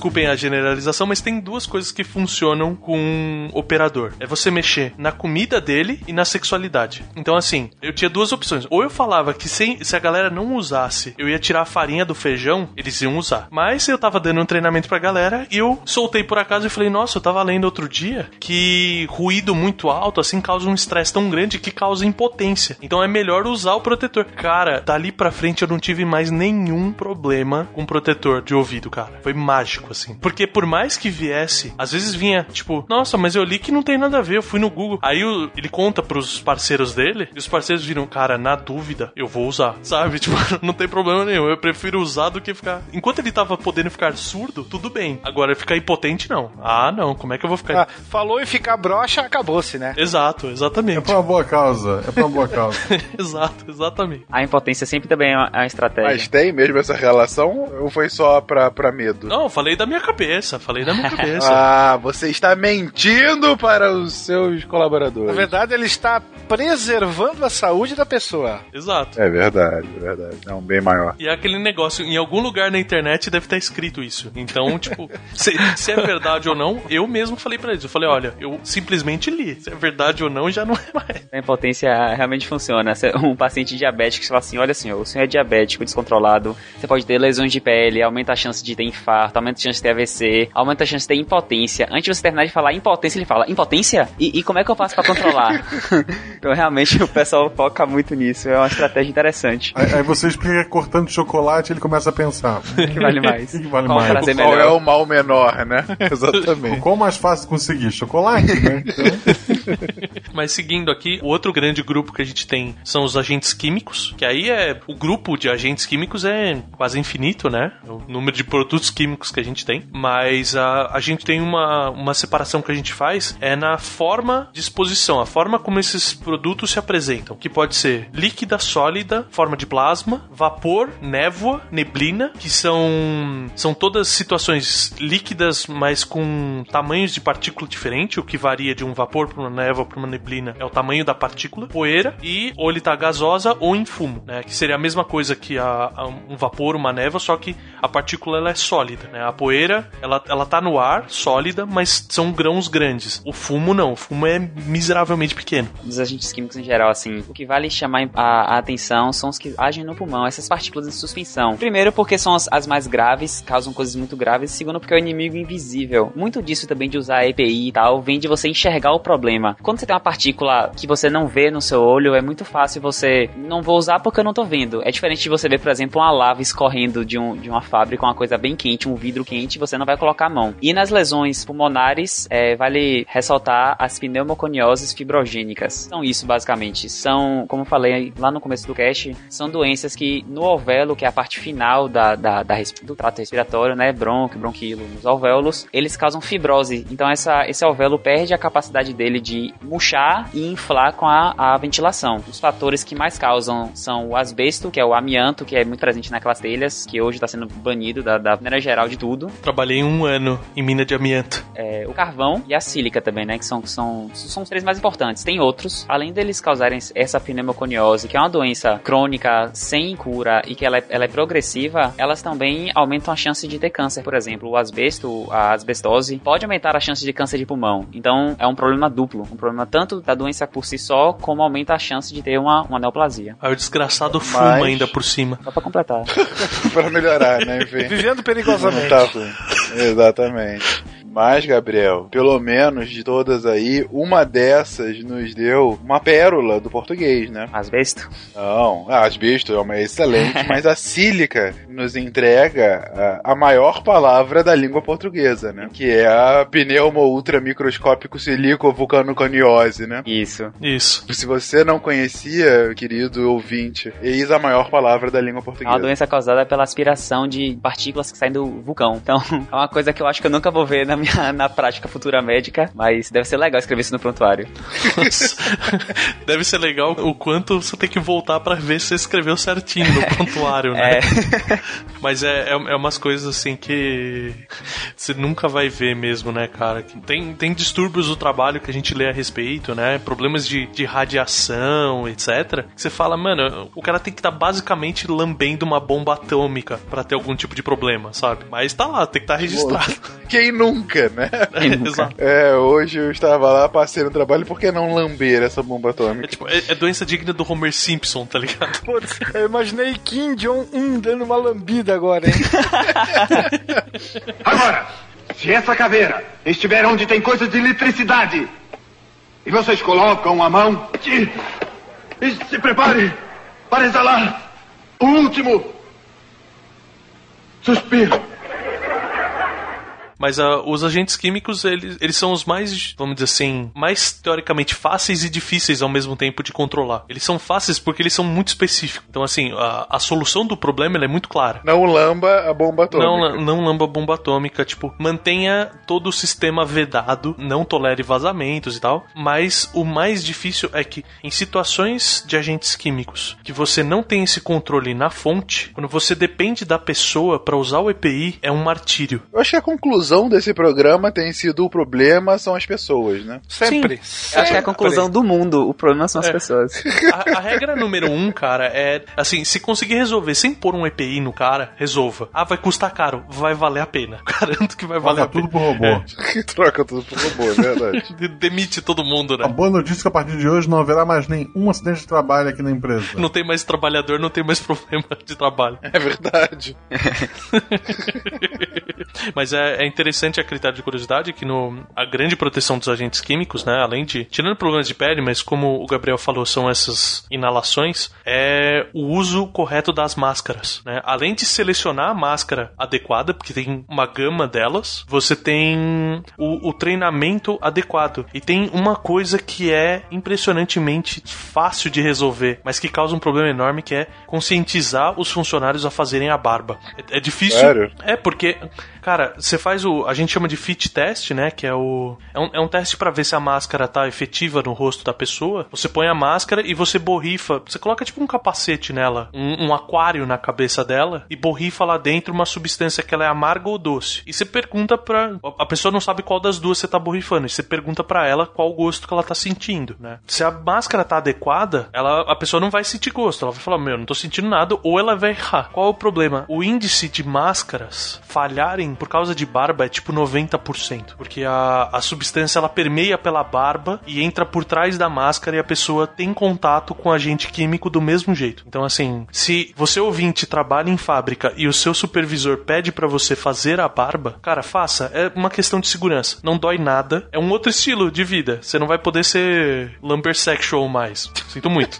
A seleção natural de hipster. Urso. Você não pode ser mais urso. Exato. Se você quiser ser urso, você trabalha em outra coisa, cara, mas não na fábrica. Caminhoneiro, motoqueiro, Lenhador, lenhador. lenhador. Isso. Lenhador, sei. Posso soltar uma curiosidade histórica? Um dos mitos do famoso bigode do nosso amigo Adolfinho Dodô Hitler é que durante a Primeira Guerra, num dos ataques de gases, ele foi, ele tinha um bigodão, a lá Stalin, ele foi colocar a máscara e justamente por causa do bigode, a máscara meio que se tornou inútil. E daí ele resolve depenar o seu bigode, deixar só aquele bigodinho característico para que numa próxima vez, caso fosse necessário vestir a máscara contra gases, ele teria sucesso. Pode ser mito em relação ao Hitler, mas é verdade em relação à máscara. Mas que funciona, funciona, né? Exato. Hitler, o seu amigo do EPI. que... Isso explica muitas mulheres imitarem aquele Não, bigode. não, mas não vamos entrar nisso aqui agora. É pra máscara facial encaixar direitinho ali, entendeu? Meu Deus, vamos passar para o próximo. Já falamos aqui de agentes químicos e físicos. Agentes biológicos, que mais? Agente biológico é basicamente bactéria, vírus, parasitas. Tem um negócio que chama prions, que tá no meu livro, eu não tenho a menor ideia do que é um prion. Pra mim eu lembro de Prius, que é aquele carro elétrico só. Mas enfim, é, é coisa assim, é pessoas que trabalham com ou em laboratórios, etc, que tem presença de bactérias, vírus com, com mais intensidade, ou por outro lado, pessoas que trabalham, por exemplo, na roça. Você tem um alto índice de agente biológico, porque o a doença de pele, to- todas aquelas doenças que a gente aprende na aula de biologia da escola, o cara tá exposto, né? Então, o cara tem que usar luva porque se ele vai mexer numa compostagem, ele pode estar exposto a algum parasita que vai entrar lá, ou o cara vai levar depois a boca, a mão, etc. E é, é garantir, entendeu? A gente fala em agente biológico, normalmente a gente pensa, sei lá, em Resident Evil, né? Só o vírus É. modificado e tal, mas não, cara, pode ser uma coisa simples. Cara, febre amarela, cólera, né? As famigeradas pestes. Nós vamos ter uma situação dessa lá no, no- na virada do século XIX pro XX com a construção da estrada de ferro Madeira Mamoré, que vai matar milhares de trabalhadores, doenças tropicais. E aí o nosso Oswaldo Cruz começa a fazer a ligação dos fatos. Pô, todo mundo que vai, boa parte de quem vai pra lá, pro norte, é, sofre esses sintomas. Naquele local de trabalho, ele começa a fechar um encadeamento de ideias para tentar buscar causa e efeito também. A construção do canal do Panamá foi adiado por mais de uma década, justamente por conta da dificuldade dos trabalhadores lá que pegavam febre amarela, Tem né? um livro muito legal que fala sobre isso chamado Febre do Panamá, que mostra como é que uma, vamos dizer assim, uma simples doença acaba vitimando milhares de pessoas e vai fazer com que os franceses venham a largar de vez o projeto e aí depois quem toca são os sobrinhos do tio Sam. É, essas, as pessoas não se dão conta disso, mas do Panamá poderia ser francês, na verdade, originalmente, né? Você vê como uma doença mudou como um país hoje atua, que é um país extremamente dependente dos Estados Unidos, né? Poderia ter uma outra formação histórica por conta disso. Exato. E a- o outro extremo, obviamente, é o, o métier do nosso querido Gabriel, que é a área de saúde. Se tem algum lugar que tem risco biológico, é na área de saúde. Cara, isso é uma coisa que é inacreditável no hospital, velho. As pessoas simplesmente não respeitam o uso de, de equipamentos de segurança e coisas básicas como lavagem de mãos não é feita corretamente. É, é. é in- incrível. Sabe que eu vou, vou deixar aqui um, um sonho, caso algum dia alguém queira me contratar. Eu tenho um sonho de trabalhar como engenheiro de segurança em hospital, cara. Deve ser do caralho é uma trabalhar loucura. com isso. É uma loucura. Deve ser uma loucura, deve ser um puta É um de um desafio, desafio, né? mas deve ser sensacional, cara. O, a- tudo que você tem que fazer pra obrigar um cara que é tipo médico há 30 anos, ele cuida de pessoas doentes, de que ele tem que se cuidar pra não ficar doente. É, tem o, o- você tem ideia de quão, o quão avançado é assim o protocolo, varia de hospital para hospital, mas um protocolo médio de atendimento a um paciente, principalmente um paciente internado em um estado mais grave, ela envolve seis lavagens de mãos entre a entrada na, na, na enfermaria e a saída. Então você lava a mão antes de entrar, quando depois de falar com o paciente, depois de pegar nos equipamentos como estetoscópio, depois de mexer no paciente, é hora de sair. Então você tem que lavar a mão o tempo tempo todo e ninguém faz isso. E isso é uma, uma, uma fonte de contaminação, porque o médico vê uma pessoa, vê uma bactéria, leva para outro e assim se instala as infecções hospitalares, por exemplo. Outra coisa que é muito importante, não só para o profissional de saúde, uma coisa que eu tô meio. Eu falo com todo mundo porque eu tenho muito medo de as pessoas pararem de se vacinar. Se vacinem, gente, por favor. Todos vocês, independente da área de trabalho, vacinação é importante. Principalmente pro, pro profissional de saúde. Um cirurgião, por exemplo, é inevitável que na carreira dele de 20, 30 anos ele vai se cortar, vai ter um acidente com, com pérfuro cortante e entrar em contato com sangue de paciente. Então é importante a, a, a vacinação, principalmente da hepatite B, que é, é dada para profissionais de saúde de, de, graça em qualquer posto. Eu não sei se para a população em geral. E evita uma, uma hepatite crônica, uma doença crônica do fígado. Coisa simples, uma furadinha. Cara, e é interessante assim, como uh, tem coisa que a gente tem que lidar com o risco, né? A gente tem que fazer gestão de risco como engenheiro de segurança. Por exemplo, esse caso que você falou, Gabriel, do médico se, se machucar com um pérfuro cortante. Meu, é impossível eu exigir dele dele usar uma luva de anéis metálicos, por exemplo, para se proteger. Ah, aquilo, a bisturi não chega, não corta ele nem a pau. Tudo bem, mas o cara perde completamente a sensibilidade para fazer a cirurgia, entendeu? Por isso que eu, eu acho tão interessante a questão do hospital, assim, porque você não pode impossibilitar a pessoa de trabalhar. É, uma da, é um dos equilíbrios, dos pontos equilíbrios que tem que chegar, né? Tem que chegar num equilíbrio entre a funcionalidade daquele trabalho dele com a segurança para que ele possa continuar trabalhando, né? E aí Exato. se equilibrar a partir daí. No final do dia, você pode usar a tática de ficar broxa que acaba funcionando, né? Funciona, cara. Você ameaça o cara de ficar broxa, vai resolver. Você tem que usar esse capacete aqui nessa obra, porque senão você vai ficar broxa. O capacete? É, o capacete. Não tem o um menor? é. No hospital ainda tem a peculiaridade de que o profissional de saúde tá mexendo com outra pessoa. Então é uma proteção dupla. É você não se contaminar e não contaminar a pessoa. Então é uma coisa que é bem complexa. E só para fechar o agente biológico, um outro exemplo muito legal que teve, que ficou na mídia muito tempo, é a questão de ar-condicionado. A gente tá num cada vez mais ah, usando ar-condicionado, então aquela síndrome dos edifícios doentes ficaram extremamente comuns, né? Porque a limpeza de, do sistema de ar-condicionado normalmente é cara. E você tem todo um procedimento, tem, tem norma para isso, obviamente. Mas é um negócio caro para fazer. Então é feito, mas é feito meia boca. Então, cara, aquele negócio, um, um cara que trabalha num call center, por exemplo, o cara chegou gripado, meu, eu como engenheiro de segurança, assim, você quer trabalhar, pode trabalhar, mas você vai trabalhar isolado. Ó, você vai usar a salinha da, da doença ali. que horror, cara. Castigo, castigo. Não, é, é, tipo castigo. Mas é, é uma situação assim. Cara, o cara, eu tô imaginando, o cara triste, chega gripado pra trabalhar lá. Não, não, não. Hoje você é na salinha da doença.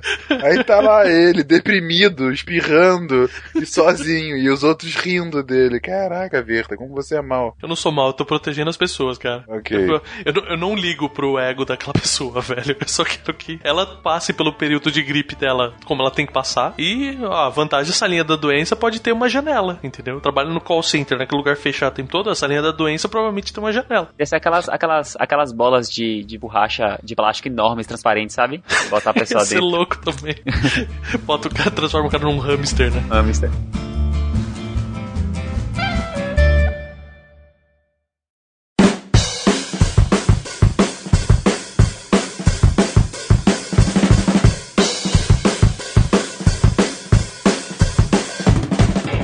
Gente tem de agentes? Bom, esses são os agentes foco da higiene ocupacional, né? São os mais perigosos, tra trazem os maiores riscos e os maiores problemas. Mas a gente tem outros também, né? Que, que são os agentes ergonômicos, que não é só a postura, né? Não é só a dor na lombar, mas é uma coisa que a gente vê muito em porto, por exemplo, que é esforço físico do cara pegar a carga. Né? O cara é estivador ou o cara é peão de obra, por exemplo, é pedreiro, é auxiliar de pedreiro e tal. Meu, você vê muito e tem que tomar cuidado assim. Você procura na internet, deixa eu pensar um palavreado você não, não vai achar imagens inadequadas também.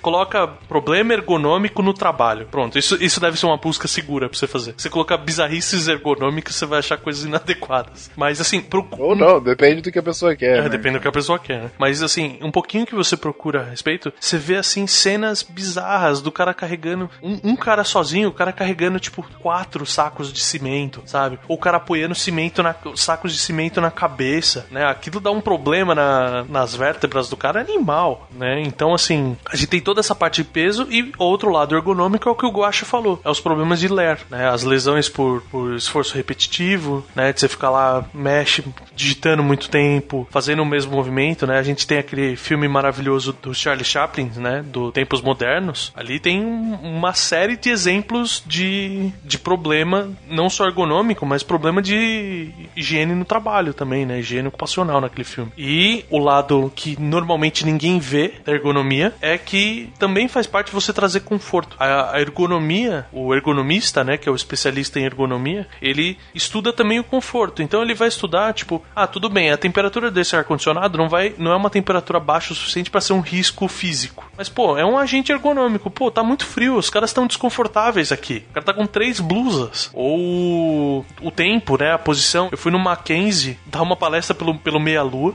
e vi uma coisa muito legal, que lá, os locais onde tem a galera estuda programação e faz os- as pesquisas na área de computação, eles têm mesas que tem ajuste de altura para o cara poder trocar da posição sentada para em pé. Então, assim, essa, essa questão, um detalhe para trazer um conforto. É só o cara poder levantar, continuar trabalhando em pé um pouquinho, depois ele senta de novo, a mesa desce. É uma coisa muito legal, cara. Só uma- uma- um ponto. Hoje, para esses trabalhos de escritório, esses agentes ergonômicos eu imagino que sejam os que mais afetem, não? Sim, você precisa, não importa o tamanho da empresa, não importa a função, você tem um documento que chama PPRA, que é um, é um programa de prevenção de riscos e acidentes, né? Assim, não importa, você precisa ter esse documento. E, obviamente, em empresas, escritórios, todo o PPRA, toda análise de risco é feita em cima de ergonomia. Basicamente, você tem um ou outro risco biológico, como eu falei da, da gripe aí tudo mais, né? O resto, todo é ergonômico, porque é uma, é uma preocupação, assim, e é o maior índice de processo trabalhista que tem atualmente no Brasil, é por questão ergonômica. E, pra gente fechar, o último agente que a gente tem são os agentes mecânicos, que são aqueles relacionados à máquina. É um, é um escopo de trabalho que vai desde você comprar a máquina certa, você fazer a manutenção certa e você ensinar as pessoas certas. É, ensinar as pessoas da maneira correta. Porque hoje em dia, ah, é quase tudo automatizado e tudo mais. Mas, velho, operador é um bicho que gosta de mexer, é curioso. A máquina deu uma travadinha, o cara, o cara tá o tempo todo pensando, né? Tá, tá tendo aquela questão de estresse em cima de produção, produção, produção. O cara às vezes olha e fala: Puta, a máquina aquece muito rápido. Se eu tirar essa placa de proteção pra eu não enfiar a mão lá dentro, ela vai refrigerar melhor, ela vai levar menos tempo, mais tempo pra esquentar. O que, que o cara faz? O cara olha pra esquerda, olha pra direita, tira ali e pensa: É só eu não pôr a mão lá dentro. Beleza, aquele cara pode ser que não se machuque ali. O cara do turno seguinte vai ver aquela máquina sem aquela placa e por algum motivo, ah, nunca vi aqui dentro como é que é. Ele tá lá e vai, igual criança, né? Enxerga com a mão, vai lá pôr a mão e um maluco ali do lado liga a máquina. Pronto, você já teve um acidente com um amputamento de membro, entendeu? Então, assim, o, o grande, boa parte dos problemas com agente mecânico que a gente tem é por questão financeira. É cara querendo adiar um pouquinho a manutenção, tipo, ah não, vamos esperar o próximo mês, sabe? Ah, dá pra rodar mais um pouquinho com esse óleo. E o outro é essa questão do. uma laceração tão grande em cima das pessoas, que é uma coisa que a gente herdou lá da época industrial, né? Da Revolução Industrial, que é lacerar o cara a produzir. E, e hoje em dia você tem prêmios, né? Se o cara faz alguma coisa que melhora a produção, ah, o cara recebe um bônus de salário, o cara recebe um jantar pra família num restaurante bacana. Tudo isso é legal, é um motivador, mas tem que ter um limite, né? Que normalmente o engenheiro de segurança fica descabelado atrás disso. É, mais uma vez aquela, aquele limite tênue entre deixar o trabalho mais funcional e a proteção do trabalho, né? Exato. Por isso que você não pode descartar a lambida no artefato nuclear. Agora, se essa caveira estiver onde tem coisas de eletricidade e vocês colocam a mão e, e se prepare para exalar o último suspiro. Mas, Verta, uma dúvida que tem é: o que exatamente pode ser considerado acidente de trabalho? Eu tô lá, eu trabalho no escritório. Eu levanto, tô, tô andando pelo meu escritório, tomo um tombo. Isso é um acidente de trabalho? É, um acidente de trabalho e a empresa tem que notificar, por mais simples que seja. Tem um negócio que é, chama CAT, né? Que é um, um aviso, é, é como se fosse um aviso de acidente, né? Um registro de acidente. E por mais simples que seja, é um acidente de trabalho. Porque acidente de trabalho é o seguinte: é uma ocorrência, isso é, é é na legislação. É uma ocorrência não programada, inesperada ou não, né? Às vezes você pode ter previsto o acidente, que interrompe e interfere o processo normal de uma atividade, ocasionando uma perda de tempo útil e ou lesões de trabalhadores e danos materiais. Ou seja, absolutamente tudo que sai do esperado e interfere no tempo, na grana ou no funcionário é acidente de trabalho. Um estudo que eu tava conversando com um colega meu essa semana, inclusive. Eles tiveram um problema que a pessoa tava comendo peixe na hora do almoço e se engasgou com um espinho. Simples assim. É um acidente de trabalho. Tiveram que fazer um registro de acidente. Caraca. Entendeu? Eu, eu tô imaginando aquelas fábricas. Falcon lá, estamos há 300 dias sem acidentes. Aí vai o indivíduo, me engasga com espinho e pede aquele negócio. Mas ah, aí que entra a esperteza da galera. Normalmente esses quadros são acidentes graves, né? São, são acidentes mais intensos, que tem dois tipos que normalmente afetam esses números. Que é, que é a lesão corporal, que é qualquer dano ao corpo, né? Desde leve, que é um corte no dedo, um corte e tudo mais, até grave quanto a perda de um membro. Ou uma perturbação funcional. Ou morrer. Também. Morrer, morrer tá dentro disso. É sempre grave, né? Botou grave como perdeu mesmo. Dá pra piorar. Mas a perturbação funcional vai desde o cara morrer até, por exemplo, afetar a visão do cara. O cara pode não ter perdido o olho, ele pode não ter um machucado físico no olho, mas se por algum motivo ele perdeu a visão, né? Seja um exemplo clássico é a pancada na cabeça, né? Vamos supor alguma coisa bate na nuca dele e o cara fica cego. Não sei se na nuca causa cegueira, mas enfim, é um considerado essa perturbação funcional. Então assim, absolutamente tudo que acontece é válido como acidente. Só que às vezes eles dão esses jeitos só pra quando vier fiscal- a fiscalização, vai lá e vê, ah, olha só, estamos há 600 dias sem acidente, porra, quase dois anos sem acidente, bacana, ó, legal. Só que o cara, tipo, tropeçou, sabe, caiu, só que ele não se machucou muito, então não registraram. O outro exemplo clássico de acidente de trabalho que todo mundo fica na dúvida é o acidente de trajeto. Se você tá indo ou voltando do seu trabalho, não importa o meio de locomoção, não importa se você tá atrasado, se você tá adiantado. Se você se foi constatado que aquele trajeto é o seu trajeto de casa para o trabalho, você sofreu um acidente, é responsabilidade sim do seu empregador, da empresa, tratar isso como um acidente do trabalho. Inclusive se acontece na hora do almoço. Se você trabalha, por exemplo, no escritório e sai para almoçar, né, porque não tem um refeitório na empresa, por exemplo, você sai para comer na, na tia suja que tem ali na frente e engasga com peixe, é um acidente de trabalho. Porque teoricamente, ah, como que a gente pode eliminar esse risco? Ah, a gente vai servir marmita para todo mundo agora dentro da empresa. É uma maneira. E nunca vai ter peixe. É, Esse, esse colega meu, eles cortaram. Não tem mais peixe no cardápio. Sério? Sério, é, a diretoria mandou a decisão pra ele no dia seguinte. Ele mandou o problema que teve. Falou: a partir de agora avisa a terceirizada que cuida do refeitório. Não tem mais peixe. Agora é sopa. Sopa, sopa. de pedra. Sopa. A partir de hoje é só sopa. E você tem a- as diferenças entre, depois, é, as doenças, que eu vou deixar o Gabriel falar, as diferenças entre doença profissional e doença do trabalho, né? As doenças profissionais, elas, elas são doenças causadas pelo trabalho. O, o que eu gosto de pensar é, tipo assim, você não, não espera no consultório médico chegar uma pessoa, ah, porque eu cheirei, sei lá, um saco de cimento com amianto e estou com asbestose. Então, são doenças que é a causa precipitante e exclusiva, entre aspas, é o trabalho. Então você tem as, as intoxicações por sílica, por amianto, por chumbo também pode ser uma causa. E foi o trabalho que causou. Elas são mais fáceis de detectar. E do outro lado tem as, as doenças do trabalho, que não são as profissionais, que são condições que podem ou não ser desencadeadas no trabalho, mas elas são agravadas pelo trabalho. Então, por exemplo, como a gente conversou sobre o ar-condicionado e as sinusites. Se a pessoa tem uma sinusite e o, o trabalho tem um ar-condicionado e piora, ou então a pessoa desenvolve uma sinusite no trabalho. Essas são mais difíceis de comprovar porque, como não é uma causa intrinsecamente ligada ao ato profissional, mas as condições gerais, elas são um pouco mais difíceis de, de, de formar o nexo. Embora, assim, se suspeite uma pessoa que tem uma, uma, uma tendinite, por exemplo, e ela trabalha digitando no computador,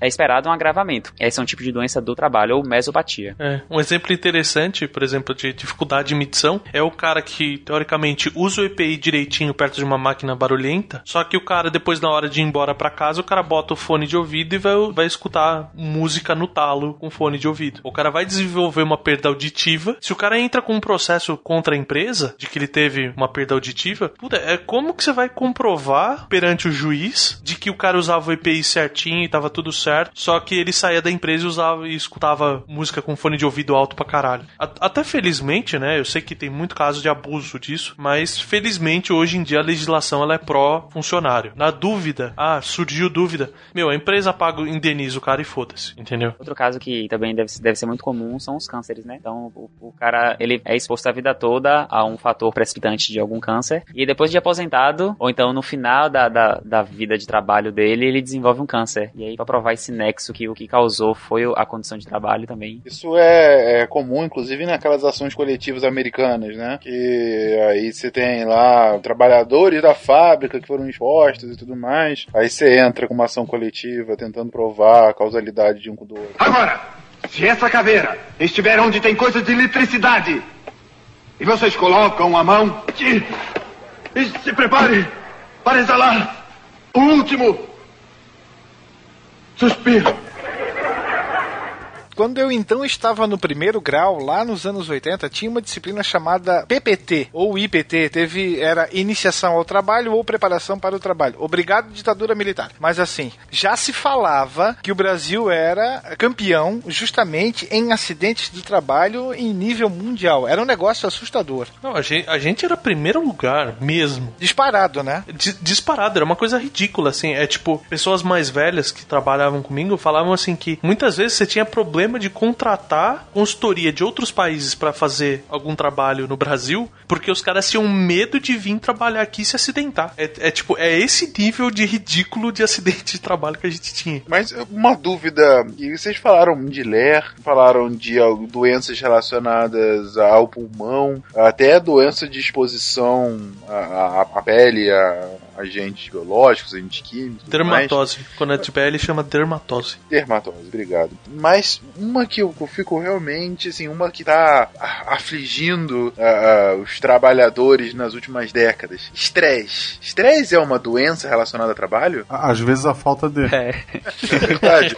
mas, mas eu digo, considera como uma doença ocupacional, de fato? Sim. Doenças mentais entram, algumas doenças mentais, obviamente, né? A pessoa que nasce com alguma síndrome não é uma doença ocupacional. Desvio de alimentação, mesmo as consequências de estresse que a gente vê, são tratadas como doença ocupacional hoje. Inclusive, no documento médico, né? O documento médico da empresa, igual eu falei da análise de risco, você tem um que é o PCMSO, que é um, é um documento médico dos exames que a pessoa tem que fazer. Pode ser necessário um registro de um atendimento, um atestado psiquiátrico ou psicológico para certas pessoas. Por exemplo, um cara que trabalha como segurança. Imagina um cara que trabalha como segurança no Rio de Janeiro, por exemplo. Ele tem um, um estresse, o trabalho dele gera uma situação extremamente estressante para ele. E aquilo vão ter decorrências, só que o mais difícil dessa história toda não é saber que existe, é você conseguir constatar o nexo, né, que é a ligação entre a- aquele problema de estresse com o trabalho do cara. Pode ser, existe a possibilidade, existe é muito alta. Mas puta, você vai olhar, o cara trabalha normal, ele teria um nível de estresse normal, se é que algum nível é tolerável, mas enfim. Mas, por exemplo, ele tá num processo de separação em casa. Ele tá se divorciando da esposa. Então, assim, o nível de estresse não vem do trabalho. Tem um agravamento no trabalho. Você tem uma causa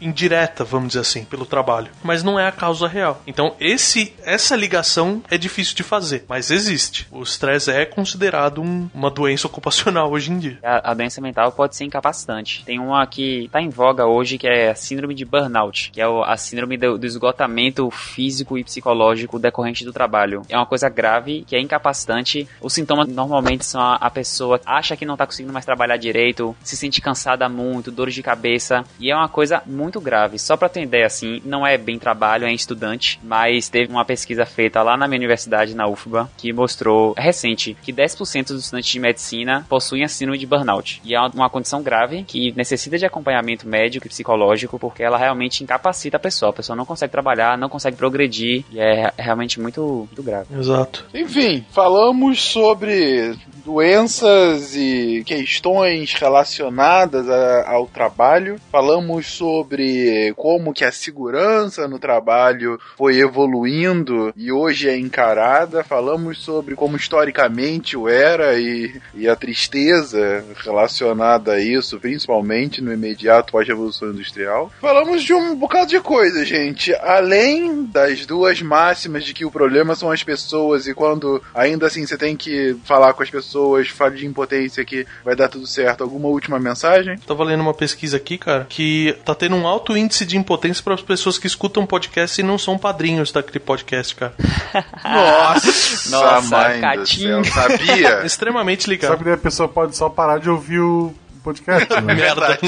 Mas não espalha. Mas brincadeiras à parte, é tipo, meu, se você trabalha em algum lugar que alguém te pede pra usar, te pede não, alguém manda, solicita que você use um EPI, usa. Tipo, não, pode parecer clichê, mas é realmente pro, pro seu bem. Aquele EPI, ele foi adequadamente escolhido pra aquela situação. Aquilo faz efetiva diferença na sua segurança dentro do trabalho. Palavra de especialista. Também resolve. Sim, você, É. você nunca vai ter problema relacionado ao trabalho. É uma lógica interessante. O seu Madruga e Jeca Tatu não tem nenhum problema de doença ocupacional, cara. A dúvida é se puder evitar trabalhar.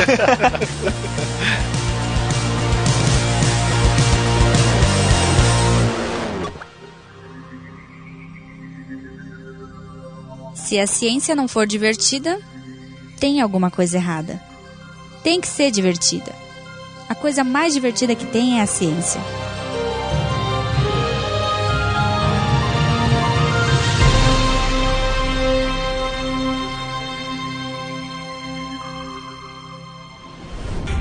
Este programa foi editado por Tapcast. Edições e Produções de Podcast.